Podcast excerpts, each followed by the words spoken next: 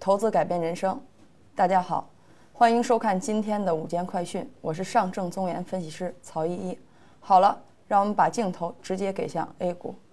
那么我们看盘面，以今天的这个盘面来讲，那么昨天我已经说过了，大盘在二十五号将迎来短线的最佳进场时机。那么以今天的一个盘面来看，昨天您在任何一个时点进场。那都是正确的。好了，我们来看今天的盘面。那早上冲高就减就减掉部分仓位的投资者呢，我在这里先恭喜您。就是我在这里说一个问题啊，我昨天给了您进场点，因为我说过，那我肯定对于这个后市是看涨的，而且我说过这是一个短期的行情，它在目前的这个三天里，它是一个震荡的行情。如果没有减仓的朋友，我们看，截止到这一点，你马上就要回一中午、下午一开盘，它就要回到这个零轴上方了。那么，应该我预计它这个下午，因为今天从早盘的走势来说，它明显是一个震荡市。那么，如果下午一直这样往上收，到了今天早盘的高点不放量的话，那么择机离场。我说的离场要根据您的仓位来判断啊。我再说一遍，那如果今天这个位不能破，如果破了以后，那大盘可能下行还是有。那么我们再找时机。如果在这一点出场的朋友，那么即使您操作的不好，今天也不会亏损。那么我说了，我要给你找到进场时机、离场时机。我们看上午，如果在这个附近离场的投资者，那都是一个获利的这个。盘面，那有投资者就问了，说：“那老师这点利润太小了吧？这个要根据个股的情况。但是我强调一点，我们做股票是以盈利为目的的，也就是说，你短期获利，如果你在冲高有这个冲高减的这个仓位意识，然后在低位补进来的话，那这就是我经常在节目中提到的这个激进的投资者。您如果对盘面非常熟悉的话，可以进行这样的操作。好了，那我再次强调一下下午的操作策略。预计大盘如果继续缩量，不能低过这个今天上午的这个最低点。我们拿深市来看，因为现在上证和深市已经，哎，哦，这是这就是深市。我们拿就拿深市来看，我们看这个现在目前来说已经破了这个。这个，但是幅度不大，不足以说明任何问题。我们来看，那如果下午大盘下跌缩量，那整个来说，对于早上没有及时减仓的这个投资者又也无所谓，那下午还是有一个冲高的机会。那么大盘这一点很关键，如果在今天早上的这个高位不放量，那么择机离场。好了，盘面的事情。我就先说这么多。我们来看一下板块，我们看到生态农业这个，我为什么要提到生态农业呢？因为我在讲天气的时候，在早些的点评中，我就已经反复的强调，今年的厄尔尼诺现象它的发生概率是非常大的。那么我们来看一则消息：四月以来。湖北省先后经历四轮强降雨过程，降雨量比往年同期偏多一到二倍。那么长江中下游水位呢大幅上涨，武汉关水位创下该站一百五十一年的这个同期最高值。那么三峡枢纽也是提前进入了一个防汛调度的这个时刻。那么再来看。国家气候中心监测数数据显示，二零一四年九月以来，赤道中东太平洋大部分海温和常年平均值相比偏高零点五以上。那么，全球已进入厄尔尼诺状态。好了，我在之前点评的时候就已经说过，这个厄尔尼诺现象将对哪些品种会产生影响。那么，显然我们要从这个农业的这个。角度来出发，我们看，首先它对哪作哪些农作物会产生影响呢？第一，我在这里再说一遍，我希望以后再看到农业板块起来的时候，就是说后续的时间，我在这里强调一点，我在节目中所提到的所有板块和股票，那么如果您没有确定的把握，您操作的节奏以我对大盘的判断为主。至于遇到极端的行情，比如说我提出的这只股票，它可能有，就是说没有跟随大盘，有了一一到两个涨停板以后，那这个可以具体的，这是个别情况，那我们我们在这个点评中要区别对待。好了，我说一下。首先，厄尔尼诺现象它会对甘蔗的生长就是产生影响。那么我们看甘蔗的生长发育过程呢，它需要一个较高的温度和一个充沛的雨量。但是呢，如果厄尔尼诺发生了以后，那过量的降水将会对它主产区的生产造成影响，那么进而影响到白糖的供给。我在这里重点强调，还有就是橡胶。那么我们看。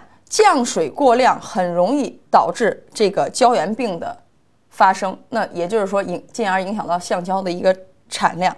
还有就是说，在这个收胶期的时候呀，如果有强风伴随这个这个雨水的话，那对树木的影响它显然是不可逆转的。所以说在这里一定要注意橡胶这个特殊的这个一点。还有就是小麦，在之前呢我就说过我。专门对这个澳大利亚做出了，因为澳大利亚它属于资源国。我们看小麦呢是澳大利亚种植面积最大的这个谷物，同时呢，澳大利亚的出口小麦的这个量也在全也位居世界的这个第四位，它的这个产量对这个小麦的这个价格的影响。所以呢，那如果厄尔尼诺现象发生呢，那会导致这个出现这个干旱。然后带动小麦的价格。我在这里强调一下，厄尔尼诺现象它并不是说它是分地区的，就是说有的地区是显示降雨，那么有的地方它是干旱的现象。也就是说，它会出现一个极端的现象，并不意味着它的出现那就一定要降水。我在这里强调一下。好了，我们看这个还有一个消息，那么之前在点评过，我也点评的时候我也说过，它将对。这个金属材料，就是说像镍呀、铜这些，会产生一个比较大的影响，因为我们大家都知道，澳大利亚对于这个铜和这个镍的这个生产量也是一个不容忽视的这个这个产量，所以呢，它主要影响到澳大利亚以后，会对这个铜可能后续价格会有一个催生的这个过程。我们来看具体的情况是什么。那么在金属采矿中呢，它要消耗大量的资源。在印尼和菲律宾等基础设施比较薄弱的东南亚地区呢，那么它的矿业它是依赖于水电这个能源的供应。那么这些可能会就是我刚才提到的，注意听清楚了，是干旱而受到明显的影影响。那么我们再看，对于智利和秘鲁这些南美洲中部地区呢，它的情况是完全相反的。我们看。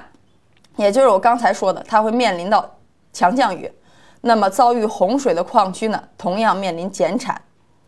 我们看厄尔尼诺现象发生以后，镍、铜、锡等金属将面临着较大的风险，那个那么价格上涨也比较大。我们把这个目光给向期货的盘面，我们看到上海期货交易所的这个铜。我们看铜从这个十一月开始也是一波上升的趋势，而而且这两天涨的涨幅也比较那个好。我们再看一下镍，我们看呀这几天热炒的这个黑色系呢，这个大宗商品它一旦这个行情起来了以后呢，我们我要在这里强调一点，它可能资金还会继续在期货的这个盘面上。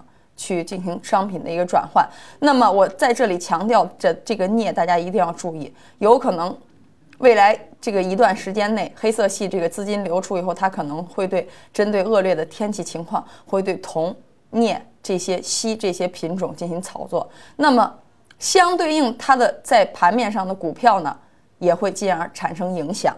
我希望在我的这个，我们先这个再回到这个 A 股的这个盘面。我们看啊，刚才我这个点评的是深市，我现在再再拿上证来说，我们看上证的这两天的走势跟深市有很大的这个差异。它现在目前来说，它是远远低于开盘价，这但是这些呢，就是说我们这两天要以绅士为主。就是说，之前我也给你给大家讲过这个原因是为什么，在这里我要强调。好了，我在这里再强调一点。我既然强调了昨天会迎来进场时机，那么我要说一个问题：持续听我节目的这个投资者呢，我不希望，也就是说，您在听了这么多期节目以后，您在昨天的十点半去建仓。所以今天早盘的这个时刻冲高到了十一点这个附近，都有一个。我希望您听了我节目的朋投资者是要在这慢慢学会在这些点位去减，这也是我节目的一个宗旨。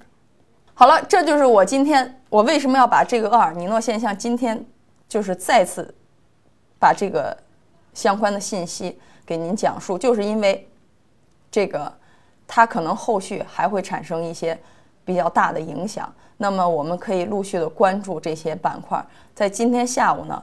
我会把这些对应的这些股票帮您做一个梳理，然后在下午的点评中呢，我们来进行详细的一个分析。